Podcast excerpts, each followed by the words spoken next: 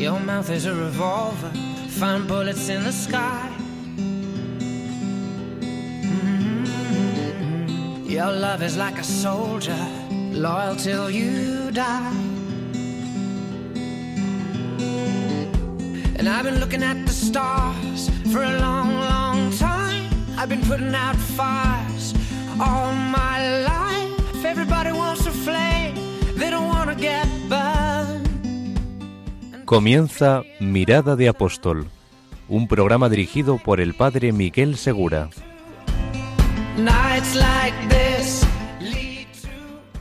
Muy buenas noches y bienvenidos a un nuevo programa de Mirada de Apóstol. ¿Qué circunstancias tan peculiares estamos viviendo en estos días en que ya se está terminando un largo periodo de pandemia pero que nos ha afectado profundamente?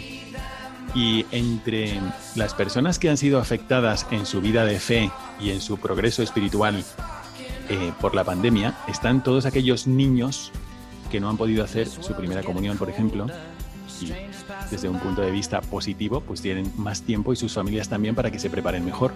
Pero también los chicos que estaban esperando el momento de su confirmación, que como sabéis es precisamente el sacramento que te dispone para ser apóstol de Jesucristo. Es como si tuviésemos nuestro pequeño Pentecostés en el interior y no solamente te da, sí, es una muestra de, de adultez, pero al mismo tiempo es el sacramento que te capacita para dar testimonio de Cristo. Así que hoy hemos querido reunir a un grupo de chicas que estaba preparándose para recibir el sacramento de la confirmación. Y a nombre de todas las demás personas que se han estado preparando durante este tiempo, pero no han podido recibir el sacramento, ellas han querido hacer un pequeño homenaje para reflexionar. ¿Qué es lo que íbamos a recibir? ¿Por qué es importante este sacramento? ¿Qué significa tener una amistad cercana con el Espíritu Santo? Como cuando tú dices, "Oye, he conocido a un rockstar o he conocido a una superestrella. Y sí, sí, pero ¿quién es esa persona? Porque dependiendo de quién sea, vas a tener unos beneficios u otros o va a afectar tu vida de una manera o de otra. Si eres íntimo amigo de una persona que está en, en la cresta de la ola y que conoce a todo el mundo, pues probablemente vas a tener unos grandes beneficios. De alguna forma te va a ayudar en tu vida. Si es una persona que está muy bien posicionada, si es el dueño de, no sé, de un, grandes medios de transporte, pues a lo mejor resulta que te viene bien a ti también. ¿Y cuáles son los beneficios de estar cerca del Espíritu Santo? ¿Cuáles son los dones que uno recibe cuando se acerca al Espíritu Santo? ¿Y cuáles son los frutos que el Espíritu Santo te pone en el alma? Quedaos con nosotros porque vamos a escuchar esto de la boca de chicas que se han preparado para recibir el sacramento de la confirmación y lo han hecho de la mano de un sacerdote al que me da mucha alegría recibir también en el programa, que es el padre Ángel Amo. Muy buenas noches, padre Ángel. Muy buenas noches a todos oyentes de Radio María. Pues como decía el padre Miguel, eh, yo soy catequista de un grupo de niñas del Colegio Highlands El Encinar, aquí en Madrid. Estábamos preparándonos a lo largo del año para recibir eh, la confirmación. Lo vamos a tener que posponer al próximo curso. Como todos que hemos intentado en este periodo eh, seguir viviendo nuestra fe y seguir eh, estando unidos a Cristo, pues creo que me viene una luz del Espíritu Santo de que podíamos continuar preparándonos en salida, en misión para los demás y hacia los demás. Por eso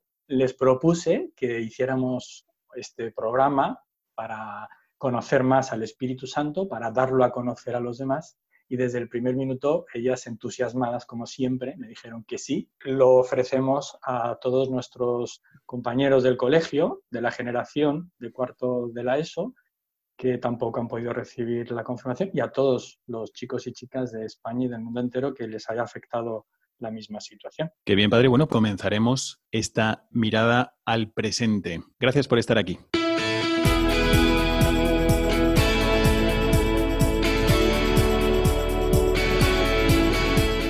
Mirada al presente.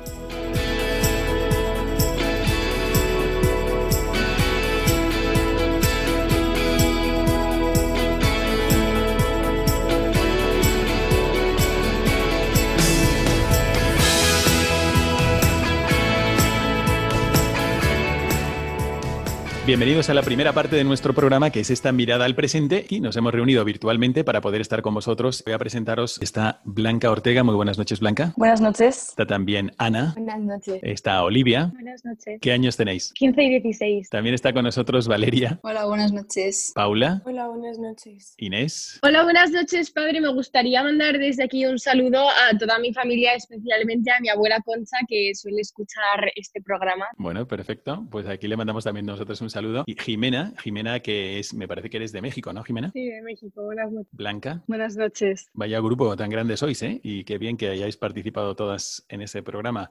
También está con nosotros Natalia. Hola, buenas noches, Radio María. María. Hola, buenas noches. Claudia. Hola, buenas noches. María Mozas. Eh, hola, buenas noches. Natalia. Hola, buenas noches, Radio María. Mencía. Hola, buenas noches. E Isabela. Hola, buenas noches. Habéis venido aquí y gracias por el esfuerzo y por toda la preparación que habéis hecho. Y sin más, vamos a, a pasar. ¿De qué nos vais a hablar, Padre Ángel? Bien, lo que hemos preparado son hablarles de los siete dones del Espíritu Santo y de sus frutos, que son nueve o doce, depende un poco de cómo se, se organiza. Y en concreto queremos hablarles, darles una pequeña definición de, que, de cada uno de los dones o frutos. Después, eh, cada una va a tratar de explicar cómo se puede vivir en lo concreto de nuestra vida. Y por último, también han preparado el ejemplo de una persona, puede ser significativa por, este, por la vivencia de este don o este fruto, de modo que veamos que es posible vivirlo. Me parece muy interesante porque además nos va a preparar a todos los cristianos, a todos los que estemos escuchando el programa, para la fiesta de Pentecostés, profundizar lo que significó para la Iglesia recibir ese espíritu, que es el espíritu de Jesucristo, que es, sabemos que hijo solo hay uno, y el espíritu que movía a Jesucristo es el Espíritu Santo, que procede del Padre y del Hijo. Entonces, ¿quién va a ser la primera? Jimena, ¿cuáles son dones de los que tú nos vas a hablar? Hoy les voy a hablar sobre los primeros dos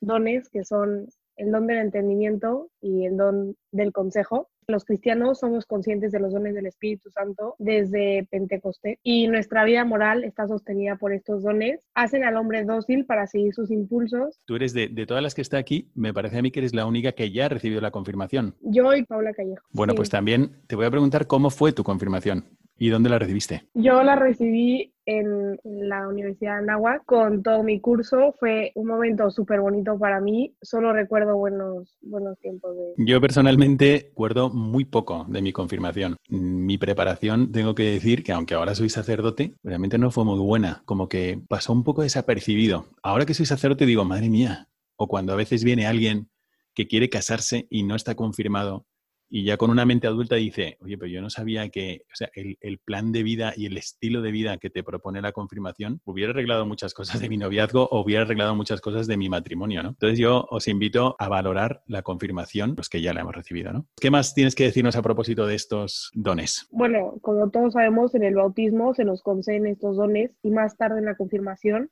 se aumentan en nosotros estos dones del Espíritu Santo. El primer don es el don del entendimiento. No se trata de inteligencia humana, sino es una gracia que solo el Espíritu Santo puede infundir y que suscita en el cristiano la capacidad de ir más allá del aspecto externo. Comprueba la profundidad de los pensamientos de Dios. Es un don divino que nos ilumina para aceptar la verdad revelada por Dios. Un ejemplo que tenemos en los sueños de José. Él reconoce que Dios es el que le da la interpretación de estos sueños y recibe de Dios, este don del entendimiento, para poder interpretar esos sueños. Se busca cubrir qué quiere decir Dios con este signo. En nuestro día a día tenemos muchas preguntas. Hay preguntas que son súper difíciles de entender, por lo que necesitamos este don del entendimiento. Si a mí con siete años me hubiesen dicho que el cielo no es un lugar, sino un estado, me habría vuelto loco. Pero ahora, después de haber madurado y haber hecho la confirmación, lo entiendo y cada vez tiene más sentido. Es un buen ejemplo eso del cielo. ¿eh? El segundo don es el don del consejo. Es un don de saber, saber orientar los caminos y las opciones que tenemos a lo largo de nuestras vidas. Y también a escuchar, claro. Es la luz que el Espíritu Santo nos da para distinguir lo correcto de lo incorrecto, lo verdadero de lo falso. El don del consejo es necesario para saber elegir el día a día lo que Dios quiere para nosotros. De este don depende la conciencia, la delicadeza y la sensibilidad de la misma conciencia. Juan el Evangelista escribe, cuando se celebró la boda de Caná de Galilea, estaba ahí María, la madre de Jesús, y fue invitado también a la boda Jesús con sus discípulos. Y como faltaba vino, su madre le dice a Jesús, no tienen vino. Jesús le responde, ¿qué hago yo contigo, mujer? Todavía no ha llegado mi hora. Dice su madre a los sirvientes, hagan lo que él os diga. Parece un diálogo pues que no tiene lógica. Pero María ha comprendido lo que la lógica humana no ve y ha acertado con su indicación a los criados. El Papa Juan Pablo II también dice, no faltan nunca problemas que a veces parecen insolubles, pero el Espíritu Santo socorre y nos ilumina. Posee una creatividad infinita propia de la mente divina. Me ha encantado lo que has dicho del don del consejo y qué buen ejemplo el de María en las bodas de Cana. También es verdad que encontramos muchas veces a personas que a lo mejor no tienen tantos estudios o incluso no han estudiado, ni siquiera han tenido el tiempo de profundizar así a fondo el catecismo y sin embargo son almas que, tú sabes que te puedes apoyar en ellas, ¿no? que te da buenos consejos y eso es uno de los dones más visibles de una persona que está cerca del Espíritu Santo. Muchas gracias, Jimena Joya, por habernos explicado el don de consejo y el don de entendimiento. Vamos a pasar a María Pinedo. María, ¿de qué nos vas a hablar tú y cuáles son los dones que has escogido? Yo voy a hablar del don de la sabiduría y el don de la fortaleza. El don de la sabiduría es el mayor y más importante de los siete dones del Espíritu Santo. Es el don de entender lo que favorece y lo que perjudica al proyecto de Dios. Y este don fortalece nuestra caridad y la lleva a su última perfección. Y nos prepara para una visión plena de Dios y nos deja ver todo con sus ojos. Además, nos da la capacidad de juzgar según la medida de Dios y nos hace comprender su maravilla insondable, impulsándolos a eh, buscarle sobre todas las cosas. Gracias a este don podemos tener un conocimiento amoroso de Dios y de las personas y las cosas creadas que hacen referencia a Él. Mediante este don participamos eh, de los mismos sentimientos de Jesucristo en relación a quien nos rodea. Cuando escuchaba don de sabiduría, como alguno que lo puede escuchar o vosotras mismas cuando lo habéis escuchado por primera vez, sabiduría pues será ser muy sabio, muy inteligente.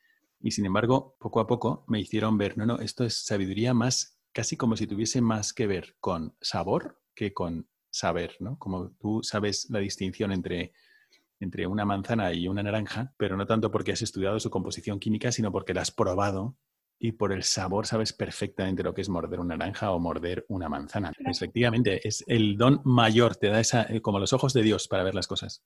El don de la sabiduría es absolutamente necesario para que la virtud de la caridad pueda desarrollarse en su plenitud. Este don nos inspira a saber cómo tenemos que comportarnos en cada situación. También nos lleva a decidir correctamente y de acuerdo con la voluntad de Dios. ¿Cómo podemos aplicarlo nosotros en nuestro día a día? Leí una vez una frase de Sábalos que dijo, ya no soy yo, sino Cristo quien vive en mí.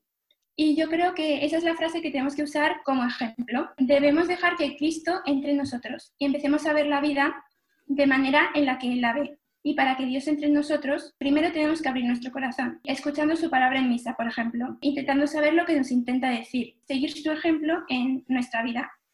Así conseguiremos parecernos más a Él y tomar decisiones tal y como lo haría. Por encima de todos, yo creo que el gran ejemplo a seguir es nuestra Santísima Virgen María. Ella poseyó el grado perfecto de la virtud de la sabiduría. Fue dotada por Dios eh, de un entendimiento perfecto, ejercitado y enriquecido por la altísima contemplación. Le llevó al más perfecto conocimiento de Dios. El ejemplo más importante y más directo de la sabiduría puede ser la Virgen María.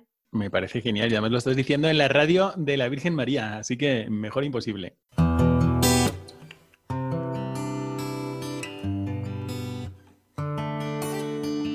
En estos momentos de paralización de muchas actividades, Radio María no ha interrumpido su misión, sino que sigue orando y acompañando con la luz del Evangelio a millones de personas en el mundo entero, para lo cual estamos haciendo un gran esfuerzo por mantener e incluso potenciar nuestra programación, a pesar de nuestros reducidos recursos. Por ello, os pedimos más que nunca oraciones por el personal y voluntarios de Radio María para que la Virgen proteja su radio y podamos seguir realizando nuestra labor. Por otro lado, dado que Radio María no tiene más ingresos que los donativos de sus oyentes, a pesar de las dificultades de muchos en estos momentos de crisis, confiamos en que quien tiene más posibilidades supla con una aportación más generosa lo que otros no pueden dar ahora. Así, entre todos, con donativos pequeños o mayores, Radio María podrá seguir avanzando en España y, a ser posible, ayudando también a otras Radio María de países más necesitados.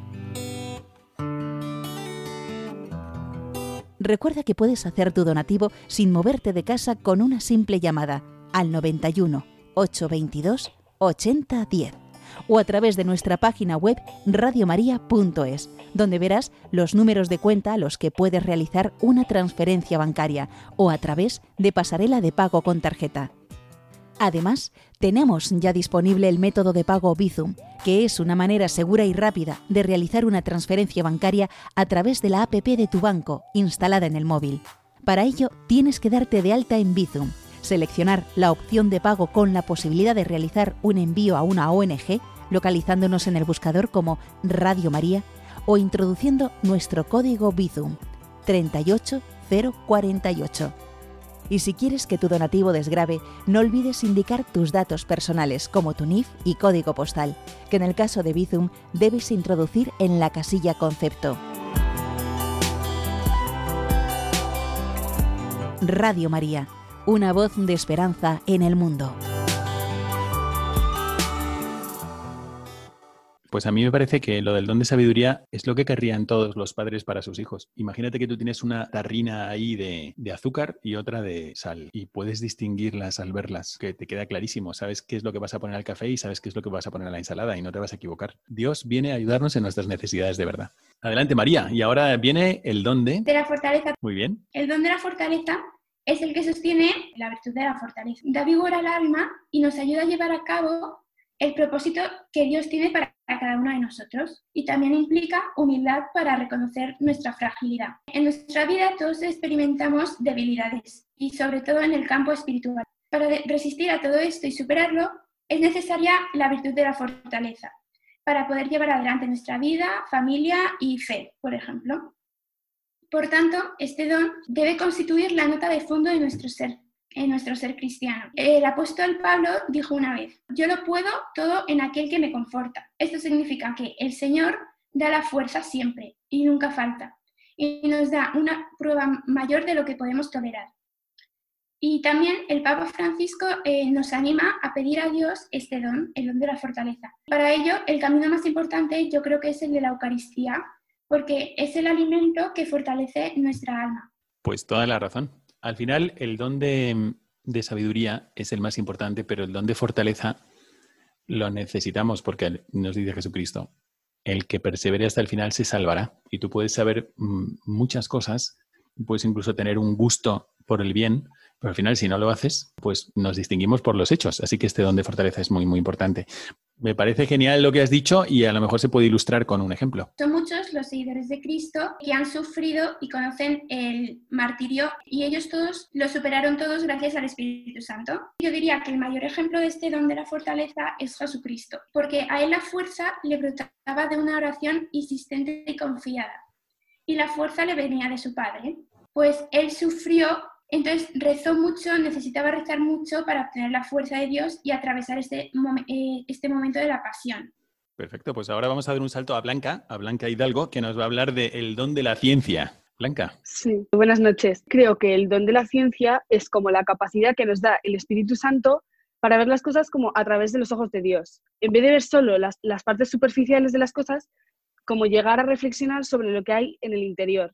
Este don también nos muestra lo que es imprescindible y lo que no. Cómo podemos prescindir de las cosas materiales porque no las vamos a tener siempre y centrarnos más en las cosas que son importantes, como por ejemplo los amigos que tenemos, nuestra familia. Este don se puede aplicar en la vida cotidiana. Por ejemplo, una amiga te miente. En vez de centrarte en que te ha traicionado, como que ya no puedes confiar en ella, como que te ayuda a reflexionar y este don te invita a ver lo que le ha llevado a hacer esto, en vez de centrarte en lo mala amiga que te puede parecer. Cuando tienes un problema, en vez de pensar que eres un desgraciado que no lo vas a superar nunca, puedes pensar qué es lo bueno que puedes sacar de esto, porque Dios quiere que seamos felices. Este don del Espíritu Santo nos invita a ver la parte buena de las cosas. Una cosa que me llama la atención es que los dones del Espíritu Santo son reales. Son reales, pero él no se da cuenta, para él es lo normal, porque eso es lo que caracteriza a los dones, que, lo tienes como un don, no te has dado cuenta, no has ido al gimnasio para trabajarlo ni nada, ¿no? Sino que lo has recibido y para ti es la forma natural de verlo, pero es que tienes un don.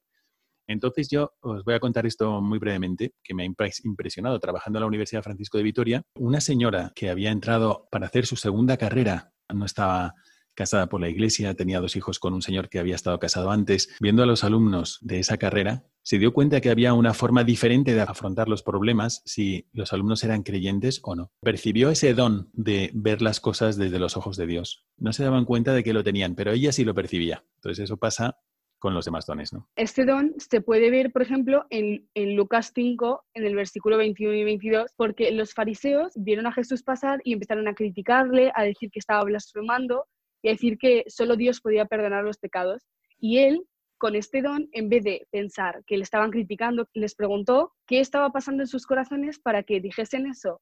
Entonces, en vez de juzgar la superficie de eso que estaban diciendo, llegó más, más allá. Perfecto, pues me ha parecido una explicación muy buena del don de ciencia, ¿no? muy interesante, padre. Sí, yo les decía también que, como usted acaba de decir, que los dones son para la edificación de la iglesia. Luego es un, digamos, algo que Dios da a personas para el servicio y el bien de la iglesia. Y por eso, como decía usted, padre, puede ser que la misma persona que lo tiene no se dé cuenta, pero edifica la iglesia. El Espíritu Santo se lo da a alguien no para sí mismo, no, para provecho personal, sino para edificar la iglesia. Y el fruto es lo contrario, un poco, es como lo que sucede en una persona cuando tiene el Espíritu Santo. Me encanta esta explicación. Pues vamos a pasar al, al, siguiente don, que es el don de piedad, y nos va a hablar de ello Claudia, Claudia Guerra. Pues empezar con que el don de piedad hace que nos guiemos más por el amor al prójimo. Algunas personas piensan que ser piadoso significa callarse o no, mostrar nada y hacerse pasar por santo sin realizar actos de bondad. Pero no es así. Este don eh, nos hace ser apacientes con nosotros mismos y con Dios. Para aplicármelo a mi vida, lo primero que creo que a Dios le gustaría que hiciese sería hacer feliz eh, primero al prójimo para hacerle feliz a él. Haría actos buenos que me llevarían a una gran amistad con Dios, porque este don no, no es tener lástima por alguien, sino que se refiere a nuestra relación con Dios. Efectivamente, hay, hay algo ahí que mm, ya los antiguos ya valoraban mucho, se referían a, a la referencia que nosotros tendríamos que tener con los dioses, ¿no? Decían los griegos, y hablaban de, de, una virtud, la más importante de todas, que era la pietas, que significa piedad. La piedad no es lo que tú dices, no, no, no significa compasión, efectivamente, sino que es un modo de tratar. Es como ser una persona pía o una persona piadosa, es una persona que no es una persona cínica, que desprecia las cosas, sino que las valora, ¿no? Y por eso se extiende no solamente hacia Dios, sino que se extiende también hacia, por ejemplo, tu familia, a tus ancestros, a tu patria, a eso se referían con las pietas. Pues el Espíritu Santo te da eso, pero lo mejor de eso, de alguna forma, en tu relación con Dios. ¿no? Sí. ¿Qué más nos quieres contar, Claudia? Pues un ejemplo de este don lo podemos relacionar con la historia del pequeño Francisco. Es el Francisco de los tres pastorcitos de Fátima. Este niño ya nació con el don de la piedad, ya que Dios se lo había concedido. Todo lo que hacía Francisco lo hacía por Dios, cuando rezaba, lo hacía con todo su amor y atención. Tenía el deseo continuo de consolar al corazón de Jesús y vivió habiéndose entregado totalmente al Señor. Vamos a pasar a un don que a lo mejor se puede entender mal, así le vamos a pedir a María Mozas que nos lo explique porque el don se llama temor de Dios. ¿En qué consiste el temor de Dios, María? Según nos contaba Santa Teresa, que ante tantas tentaciones y pruebas que tenemos que padecer, el Señor nos otorga dos remedios. Por una parte está el amor y por otra el temor. El amor es el que nos hará apresurar los pasos, mientras que el temor nos hará ir mirando a dónde ponemos los pies para no caer. Pues este don es el don de temor, que es por excelencia el de la lucha contra el pecado. Todos los demás, los dones, le ayudan en esta misión particular. Este don, como todos los anteriores, fue infundido en el bautismo. Aumenta en la medida en que somos fieles a las gracias que nos otorga el Espíritu Santo. El santo temor de Dios nos llevará con facilidad al arrepentimiento por amor filial. Amor y temor de Dios son dos castillos fuertes desde donde se da guerra al mundo y a los demonios. Mm. Que lo podríamos aplicar a nuestras vidas diarias cuando decidimos no hacer algo que sabemos que está mal para agradar a Dios, pero al mismo tiempo para hacer el bien. Yo creo que eh, si una persona dice, "Ves, los cristianos se mueven por temor de Dios, no es que estamos diciendo que somos personas aterradas, ¿no? Como muertas de miedo. De hecho, también dice San Pablo, le dice a Timoteo, Dios no nos ha dado un espíritu de cobardía, ¿no? nos ha dado un gran espíritu de valentía. Parece que eso va en contra de, de tener temor. Entonces, es verdad lo que tú dices, que no se trata de ser mm, personas aterradas, ¿no? No es esto, sino que es como el temor que puede tener una madre de familia a, a perder un bien para su hijo, ¿no? O el temor que puede tener un esposo a herir de alguna manera a su mujer. Eso no- mira, mira, lo que me estás proponiendo mejor, ¿no? Porque yo creo que le va a sentar fatal, ¿no? No quiero esto. Entonces, a- claro, a medida con lo que tú dices es perfecto que a medida que crece la fidelidad a la gracia, pues aumenta el, el temor de Dios en este sentido, pero está relacionado con el amor. Entonces, por ejemplo, un testimonio sería el de una cristiana que vivía en tiempos de persecución. Esta es Santa Felicitas, que tenía miedo de que se la privase el martirio porque no se condenaba, a la- no se condenaba a la pena capital a las mujeres embarazadas. Entonces, los mártires oraron por ella y así dio a luz a una hija en, en la prisión. Uno de los cristianos adoptó a la niña y según las actas dice que el día del martirio los prisioneros salieron de la cárcel como si fuesen al cielo. Pero ella no tuvo miedo. Qué impresionantes los empujones que nos da la gracia para adherirnos a lo que realmente vale, ¿no? Bueno, pues ahora tenemos que pasar al fruto del amor y nos habla de ello Olivia. Sí, buenas noches. Buenas noches, Olivia. ¿Qué tal? ¿Qué, Bien. qué fruto tan bonito te ha tocado a ti? Sí, la verdad es que sí. Bueno, yo primero voy a explicaros cómo siento que es el fruto del amor.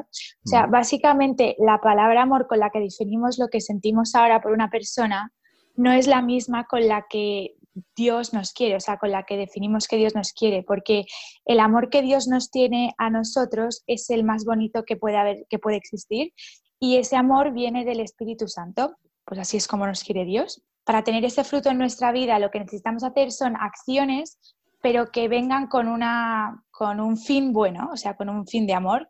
Por ejemplo, yo que los viernes en mi casa vemos una peli, normalmente mi hermana y yo no nos ponemos de acuerdo en el género de peli que queremos ver. Entonces, pues uno de estos días decir, venga, eliges tú, que no me voy a, que no me voy a enfadar. Eso Y es luego- verdad, es, como mm, a veces la gente piensa que, que el amor simplemente es un sentimiento que aparece y desaparece y sin embargo no, no, es, es Mm. buscar el bien del otro con toda tu alma, ¿no? Como Ujú. Dios hace con nosotros. La mayoría de los santos de la Iglesia, todos han sentido, bueno, han vivido el fruto del amor, ya que saben vivir el fruto como deberíamos vivirlo nosotros y saben cómo Dios les quiere. Teresa de Calcuta ha sabido como querer a todo el mundo sin saber de dónde venían ni las circunstancias que tenían ni cualquier cosa y como que les ha sabido acoger y cuidar. Yo creo que eso ilumina no solamente a los católicos, sino también a todos los que conocieron a Madre Teresa, pero como tú dices, a todos los santos, porque al final, ¿a qué nos dirige la vida cristiana? Si es auténtica, si es de verdad, nos dirige a la vivencia del amor, a la vivencia de la caridad. Todo lo demás es medios para vivir eso. Así que perfecto, muy buen resumen. Y pasamos entonces a otro fruto, que es el fruto de la alegría. Paula, Paula Callejo. Preparando esto pensé, pues, eh, pues voy a buscar un poco cómo se define alegría, porque es- yo creo que es una emoción que es muy difícil de explicar. Si buscamos en la RAE la definición de alegría, la definen como sentimiento grato y vivo que suele manifestarse con signos exteriores. Entonces pensé, vale, pero eso es solo alegría, pero el fruto de la alegría es algo más. Es un fruto del Espíritu Santo, es lo que produce el vivir o tener al Espíritu Santo dentro de uno. Entonces pensé, bueno, pues eso es un fruto y la alegría es lo que ya he dicho. Entonces, pues lo juntas y es el fruto de la alegría es un sentimiento o estado de ánimo grato y vivo que tiene cada persona o que vive en cada persona. Y eso ya es como muy complicado. Entonces, busqué otra definición y encontré que el fruto de la alegría es el fruto que viene de la caridad, como lo es el perfume de la flor, la luz del sol o el calor del fuego, y da al alma un gozo profundo. Eso sí, estar alegre no significa que todo vaya bien, sino que se manifiesta exteriormente un estado del alma e incluso se contagia. Bueno, y entonces pensé, pues está muy bien saber lo que es, pero también hay que aplicarlo, ¿no? Entonces, eh, la alegría es, el fruto de la alegría es un fruto que es muy fácil de aplicar en nuestras vidas, porque es tan simple como sonreír. Es verdad que no siempre es fácil, pero es que con sonreír vale. Y yo creo que se puede vivir a través del cariño hacia tus seres queridos y hacia todas las personas en realidad. Y entregarnos a los demás, como puede ser ayudar a personas desfavorecidas o ofrecer tu tiempo a alguien que lo necesite, siempre nos hace más alegres. Además de aplicarlo, siempre está bien pues, escuchar a alguien que lo haya vivido de verdad. Pues busqué algunos santos que lo vivieron y encontré pues, eh, uno, uno muy reciente, San Juan Pablo II, que a través de su alegría impactó los corazones de muchas personas. Y luego ya unos santos más antiguos, eh, San Felipe Neri, que es el patrón de los educadores y humoristas, y que eh, pues era conocido porque solo le importaba ayudar a otros a descubrir cómo la virtud y la risa caminan juntos. O sea, era conocido por su alegría, porque era un santo súper alegre. ¿Habéis, ¿Habéis visto una película que se llama San Felipe Neri, bueno, es la vida de San Felipe Neri de Prefiero el paraíso, pues esa es una justo de lo que estás contando y además muy recomendable, os la recomiendo a todos. Bueno, vamos a pasar enseguida a hablar de otro fruto que es la paz. Isabela Romero. Isabela, cuéntanos. Yo voy a hablar del fruto de la paz. La definición exacta de la paz es la perfección de la alegría, porque supone el goce del objeto amado. Con el objeto amado nos referimos a Dios. Y de ahí la seguridad de la paz que brota de tener a Dios en el corazón. La paz nos hace ser personas serenas y mantiene al alma constantemente alegre a pesar de todo. Aunque es normal no mantenernos en ese estado de perfección de la alegría siempre y es normal tener nuestros altibajos y angustiarnos, la paz es posible y se nota la compostura del cuerpo y el rostro en paz de los que la tienen. Además, son capaces de transmitírnoslo a todos. Un ejemplo personal que puedo decir que, he visto yo con mis propios ojos y, que, del que me he dado cuenta yo es el ejemplo de, mi madre. Bueno, mi madre se quedó huérfana con 19 años, su padre murió cuando ella tenía 15 en un accidente de coche en el que ella estaba y su madre murió de cáncer de corazón. Entonces mi madre enseguida, pues siendo una niña y, habiendo perdido a sus dos padres eh, muy jovencita, pues dejó de ir a misa, perdió la, perdió la fe, la cuidaban sus hermanos, se tuvo que, pues un poco como aconsejar a sí misma, no tuvo ningún apoyo de sus padres que la mayoría de sus amigas habrían tenido y aunque es verdad que tenía tíos y una familia muy unida que, sí, que, la, que sí que la ayudó en todo momento, pues no tenía ese apoyo. Y mi madre pensaba que, que algo así no le podía haber ocurrido si, si Dios existía. Entonces mi madre, eh, desde entonces, con 20 añitos, ya se alejó de la iglesia completamente y fue cuando nacimos mi hermano y yo, cuando se volvió pues poco a poco a acercar, porque se dio cuenta de que, de que ella quería que nosotros viviéramos en la fe. Y así fue como ella poco a poco se acercó. Mi madre siempre me lo cuenta así como, como si ella hubiera tenido su propia religión en la que se dedicaba pues a hablar con sus padres desde el cielo, pero no, no le rezaba a Dios, ella le rezaba a sus padres, hablaba con ellos, pero no, mm, no conseguía en ningún momento acercarse a, Dios en sí. Y desde que nacimos, pues poco a poco se dio cuenta de que, de que tenía que soltarle la mano a sus padres y ya me lo contaba como que ella pues, pues le rezaba a sus padres, hablaba con ellos y sentía que ellos le decían que, que les tenía que soltar ya, que había algo mucho más grande a lo que ella tenía que, que acercarse, que no eran ellos que, era Dios a lo que tenía que rezarle. Y pues poco a poco mi madre se ha ido acercando muchísimo y es que ahora es otra persona y se le ve en la mirada, que es que comparada a mi, a mi padre, por ejemplo, que es ateo, se le nota una tranquilidad de la mirada y, una paz. Me encantaría ser así. Sé que, que, con nuestra edad es difícil porque también lleva un, cierto punto de madurez, yo creo, a menos que te salga innato y pues me parece brutal y me encantaría en algún momento llegar a, ser como ella en ese, en ese aspecto. Bueno, pues además de este ejemplo tan bonito que has dicho del progreso de tu madre y que también le pedimos lo mismo a Dios para tu padre y para toda la familia y para todos nosotros los oyentes, realmente cuando uno ve a una persona en paz, te inspira algo y te hace levantar la mirada, ¿no? De no ir corriendo detrás de, de las cosas más perecederas, sino yo quisiera eso que él tiene. Entonces, ¿tienes algún ejemplo de la historia que nos inspire a, pedir el fruto de la paz? Luis IX Santo, que fue rey de Francia y que tanto en tiempo de paz como durante la guerra, para defensa de los cristianos, se distinguió por su, por su fe activa, su justicia en el gobierno, el amor a los pobres y la paciencia en las situaciones adversas.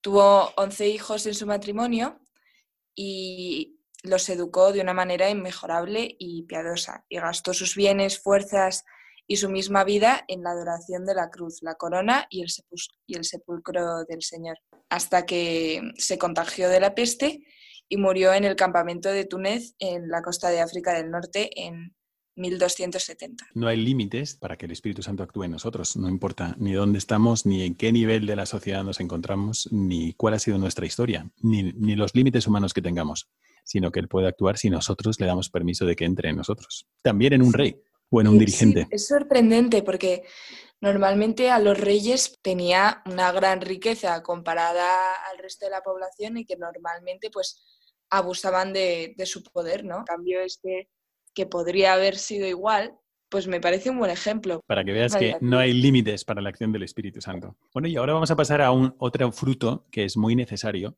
y que además hemos contemplado cuando estábamos en Semana Santa, que lo ha vivido intensamente Jesucristo y también la Virgen, que es el fruto de la paciencia. Y nos va a hablar de este fruto Ana Manzolillo. Ana.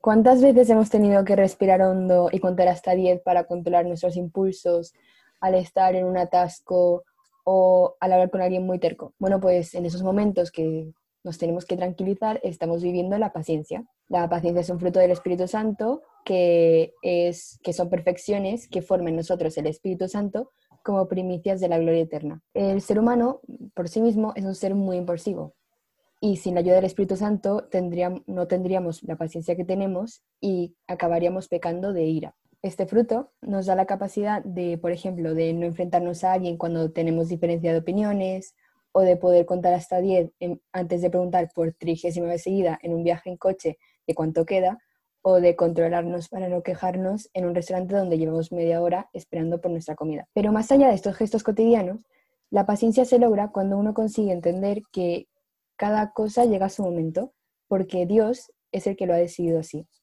Dios sabe que cuál es el mejor momento para que pase cada cosa y es nuestro deber confiar en, Él. Y un gran ejemplo eh, de alguien que vivió la paciencia fue la Virgen María. Ella esperó pacientemente a que el designio de Dios se cumpliese sin exigirle que se diese prisa o sin desesperarse porque no tenía respuestas. Y se apegó al Señor y su paciencia dio resultado. Junto a ella, Job un personaje de la Biblia, también vivió mucho la paciencia y es un gran ejemplo. El libro de Job cuenta que a pesar del sufrimiento que trajo la pérdida de sus hijos, la pérdida de su bienestar material y la de su salud física, Job siempre se mantuvo fiel a Dios y confió en que él sabía lo que hacía. Al final, Job fue recompensado con el triple de lo que tenía anteriormente gracias a su paciencia. Obviamente, y esto de la paciencia parece que es un, como un fruto menor y sin embargo, cuánta paciencia necesitamos en la vida. Lo acabamos de ver y de vivir durante este periodo duro de la pandemia, pero también uno puede decir, bueno, y no será un entrenamiento, todos nosotros, esta vida no es el cielo, esta vida es un, camino para llegar al cielo.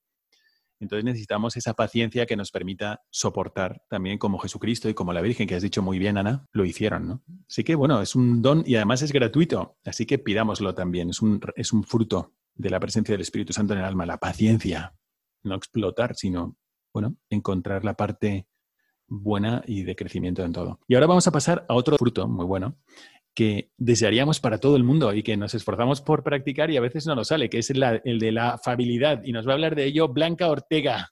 Blanca. Es un fruto que también se le puede conocer como benignidad y se manifiesta en generosidad y en un deseo de hacer bien a otras personas y de ponerlas en un mejor plano es una virtud que inclina al hombre a decir y hacer aquello que contribuye más agradable a la vida social. Entonces, no es lo mismo convivir con una persona afable, pues que siempre está pensando como en los demás, que convivir con una persona que no muestra cortesía ni respeto ni nada. Todos estamos más que de acuerdo con eso, ¿no? Pero a veces no es fácil, o a veces cuando uno está delante de una persona que le ha hecho daño, lo que te brota es justamente lo contrario. Sí. Así que es un fruto que, ojalá tengamos todos. ¿no? ¿Tienes algún ejemplo de esto? Sí, tengo a San Vicente de Paul. Él dijo, Dios le había purificado con tres sufrimientos muy fuertes, ¿vale? Entonces, eh, dijo que tres veces habló cuando estaba de mal genio y con ira y las tres veces dijo barbaridades. Entonces, que cuando había una discusión, él siempre se mantenía callado como Jesús en su santísima pasión, pues para no no molestar al resto de la gente. Pues efectivamente San Vicente de Paul es un ejemplazo y además pues él dio a luz, digamos, una de las las congregaciones más caritativas y más afables de estar ahí con la gente, con la más humilde y ayudando a todos de la iglesia. ¿no? Y con esto conectamos mucho con el siguiente fruto, que es el fruto de la bondad, y nos va a hablar de ello Inés, Inés Angulo. ¿Qué nos cuentas del fruto de la bondad?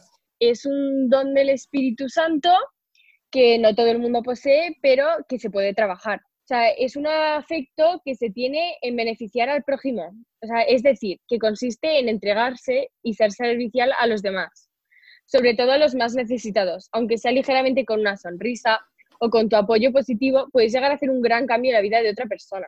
Diariamente, pues lo podemos, podemos emplear este fruto dando ejemplo con nuestros actos. Con lo más simple, un buenos días, con una sonrisa a otra persona, que puede que no le esté pasando tan bien como tú o incluso ayudando a un compañero que no entiende cómo hacer un problema de matemáticas y que está teniendo muchísimas dificultades. No cuesta nada dedicarle unos minutos y explicárselo y ayudarle para que lo pueda comprender.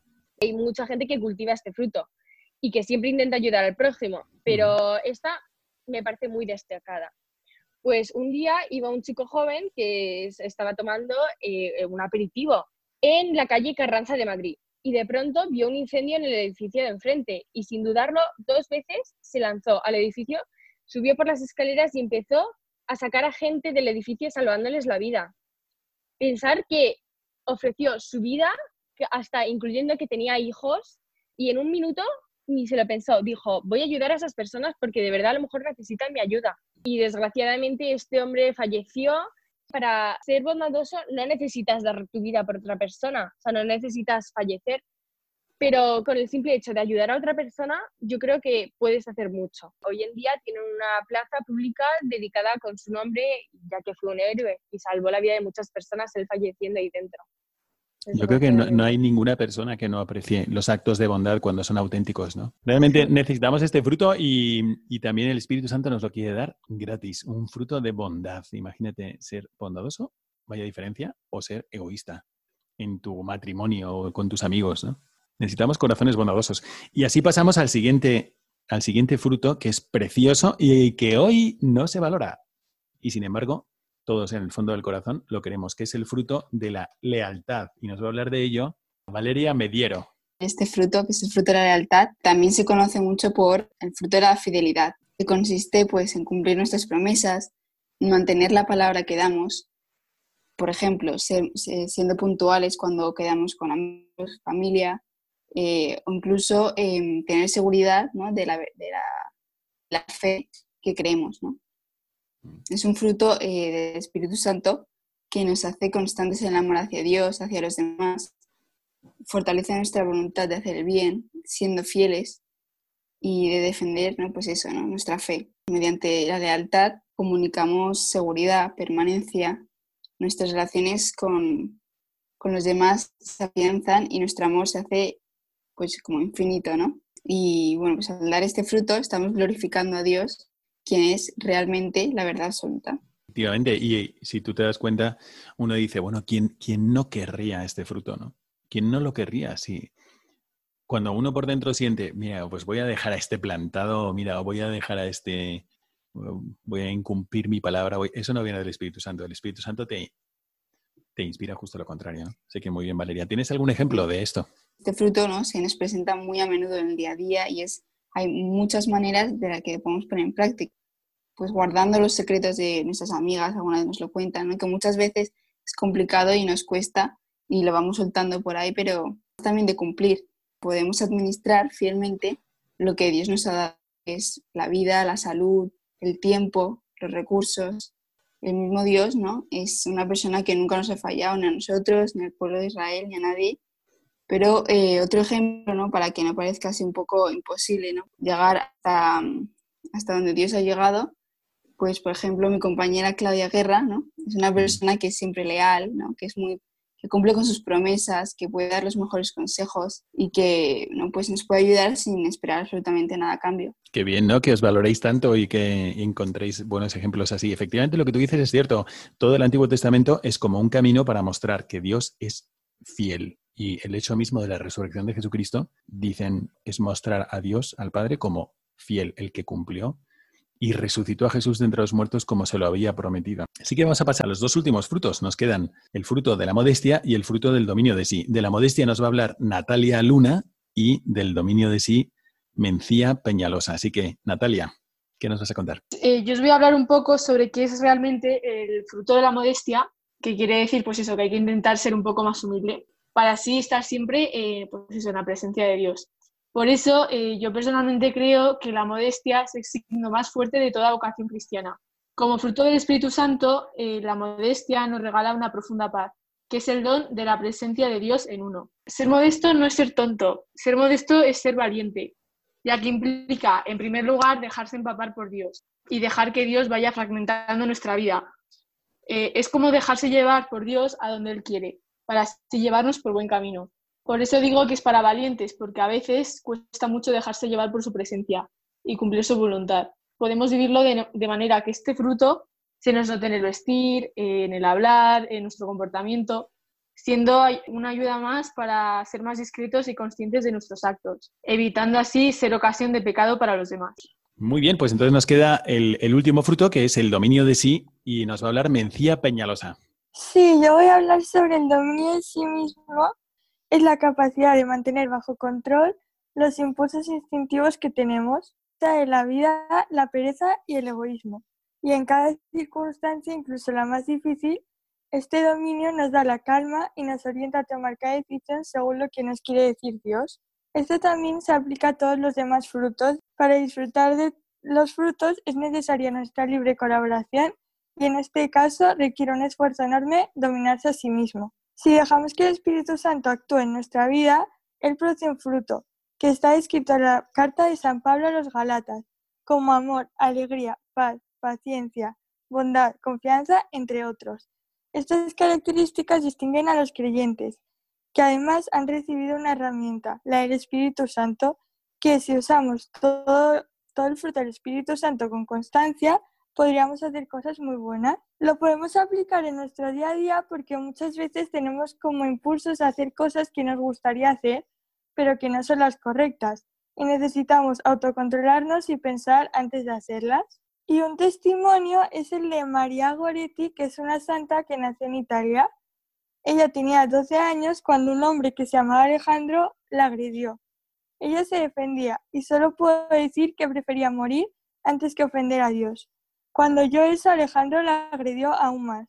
Horas después murió y Alejandro fue condenado, pero tuvo un sueño en el que aparecía la Virgen María y este le cambió por completo. Cuando cumplió condena fue a pedir perdón a la Madre de María e incluso comulgaron en la misa del gallo una Navidad. Es decir, se sentía muy arrepentido por lo que había hecho. efectivamente, este es un caso que además Alejandro después murió en olor de santidad. Es increíble, ¿no? El asesino y que se había dejado llevar de sus pasiones y todo. Al final hizo condena, hizo también penitencia y vivió en un monasterio sin ser monje, pero ayudando a los monjes, y, murió en olor de santidad. Increíble, ¿no? Lo que puede hacer el Espíritu Santo en un alma. Em, ¿Habéis conocido así a alguien que te llame la atención por su paz? Mi madre, mi madre. Y por ejemplo, ¿tenéis algún ejemplo de alguien que tú conozcas? O sea, que tú lo ves y dices, qué persona tan alegre, ¿no? Mencía. Sí, yo de, no, yo de hecho creo que hay dos niñas aquí, bueno, diría tres, que sobre todo a mí en mi vida me aportan muchísima felicidad y alegría. O sea, es que yo soy una persona que o está muy contenta o no. Y para mí esas son vitales. Mencía, en mi vida le he oído poner algo negativo. Olivia tiene una energía que no es ni medio normal, su energía. Y Jimena, las tres. Bueno, qué, maravilla. Bueno, pues entonces les voy a preguntar a las tres, a vosotras, ¿qué os ayuda más para manteneros alegres y positivas? A ver, vamos a empezar con Mencía. Me gusta como más pensar en positivo y... Olivia. Pues a mí, uff, depende de con qué humor me, me despierte. Pues dicen que no, dicen que siempre eres positiva. O sea, a ver, sí, siempre, soy positiva, pero depende de, de, o sea, hay distintos niveles. Oli, eres súper positiva, O sea, estás todo el rato súper contenta. Bueno, y ahora os voy a preguntar, esto ya no tiene que ver con cómo se siente la gente, sino, pensado un momento así, a bote pronto, ¿cuál es el acto de bondad que tú has visto alguna vez y te ha impresionado? Que tú has visto. ¿sabes? Será a nivel a lo mejor de, de la cocina de tu casa o a lo mejor es a nivel de un campamento de chicas o no sé. Pero que te haya impresionado. A ver, hay muchas cosas día a día, porque al final siempre estamos ayudando a los otros. Pero que sea así, su- que diga, Buah, María Teresita de Calcuta, no, nunca. No, pero pensarlo un momento. ¿Algún acto de bondad de alguien que tú hayas dicho? Mm. Porque si no lo habéis visto, eh, hay que abrir los ojos, porque los hay muchos. El ayudar, o sea, por ejemplo, ves al señor que está enfrente del supermercado que no tiene nada de qué comer y el llevarle, no sé, un sándwich, que eso, bueno, le hace el día, o sea, o la semana.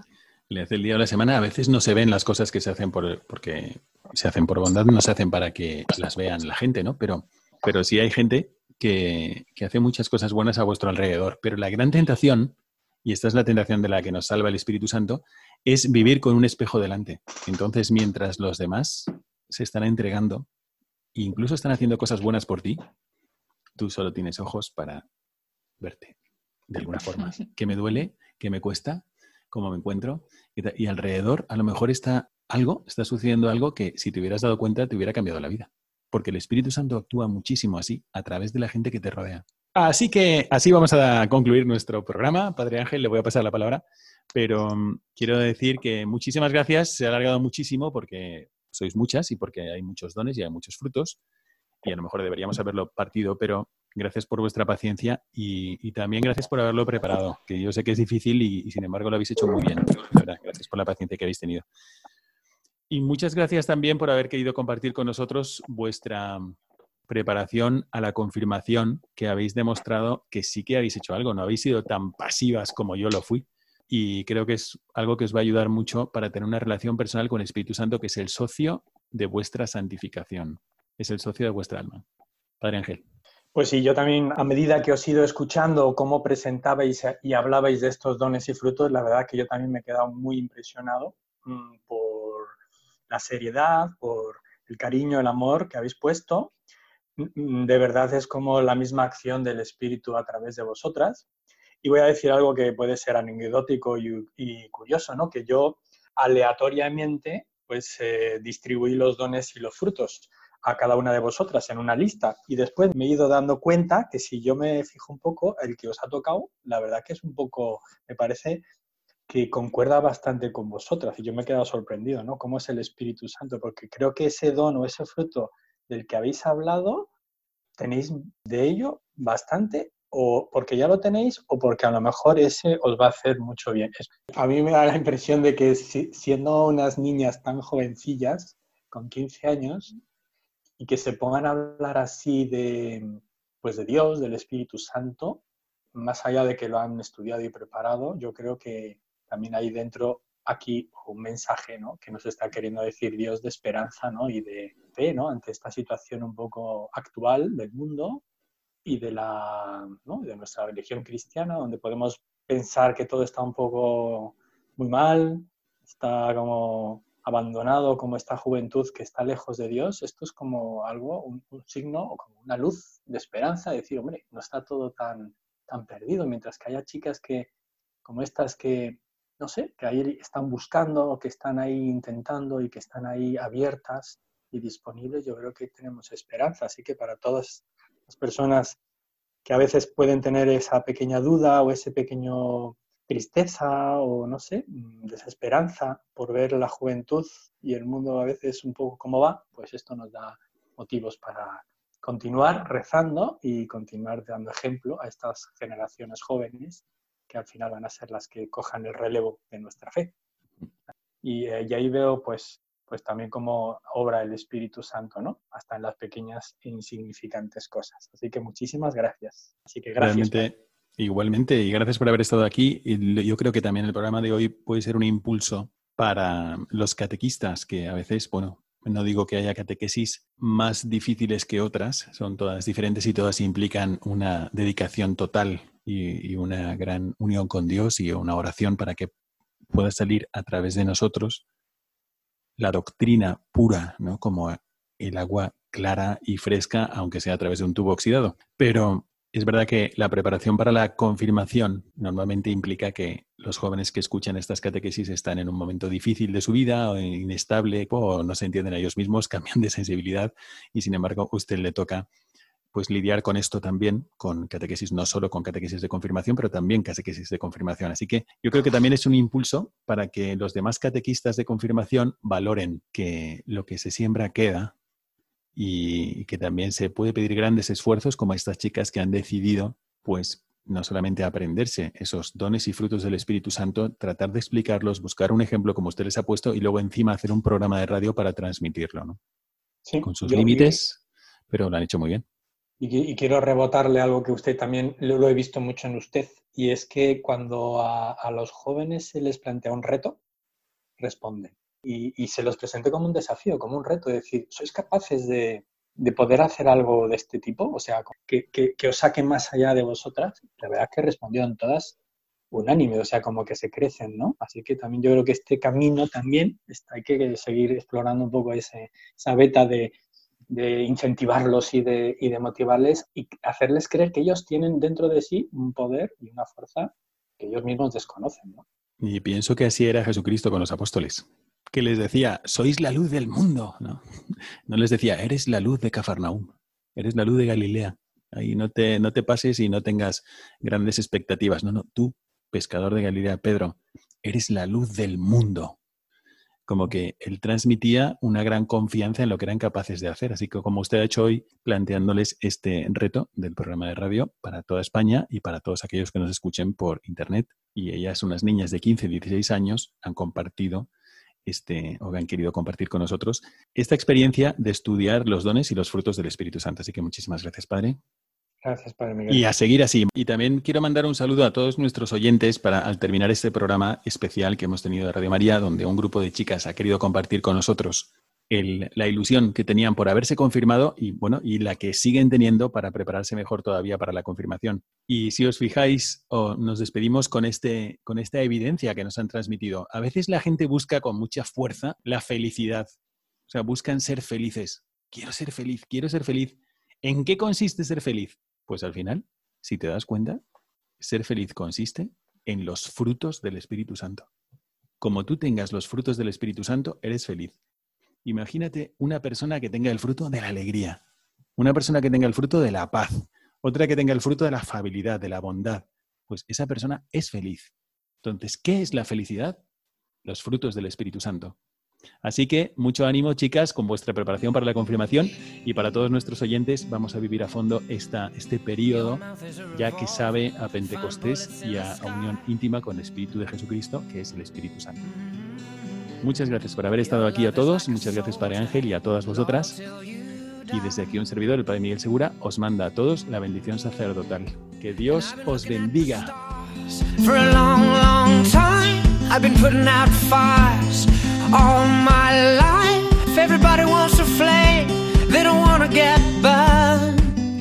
Acaban de escuchar el programa Mirada de Apóstol, dirigido por el padre Miguel Segura.